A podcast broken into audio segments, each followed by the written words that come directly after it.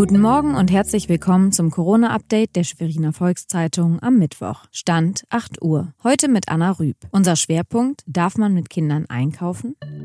Zunächst die regionalen Entwicklungen im Überblick. Entwarnung im Wohnpark Zippendorf. Nachdem am Freitagabend bei einem 84-Jährigen ein Test auf das Coronavirus positiv ausfiel, wurde eine ganze Station unter Quarantäne gestellt. Die weiteren Bewohner und das Pflegepersonal wurden ebenfalls getestet. Diese ersten Tests vom Sonnabend fielen negativ aus. Und jetzt steht fest, auch der 84-Jährige hat kein Covid-19.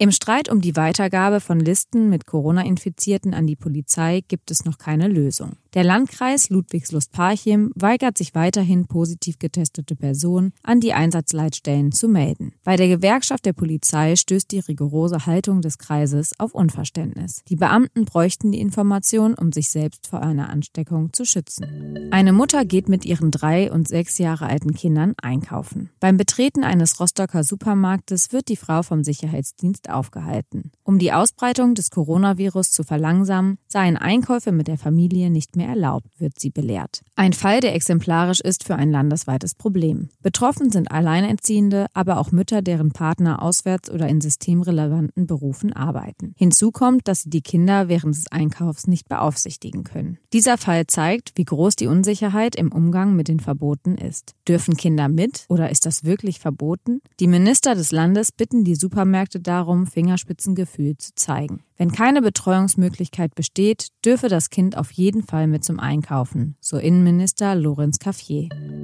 Das war unser tägliches Corona-Update. Eine neue Folge gibt es heute Nachmittag. Weitere Nachrichten und Hintergründe zum Virus gibt es jederzeit auf svz.de-corona. Bleiben Sie gesund.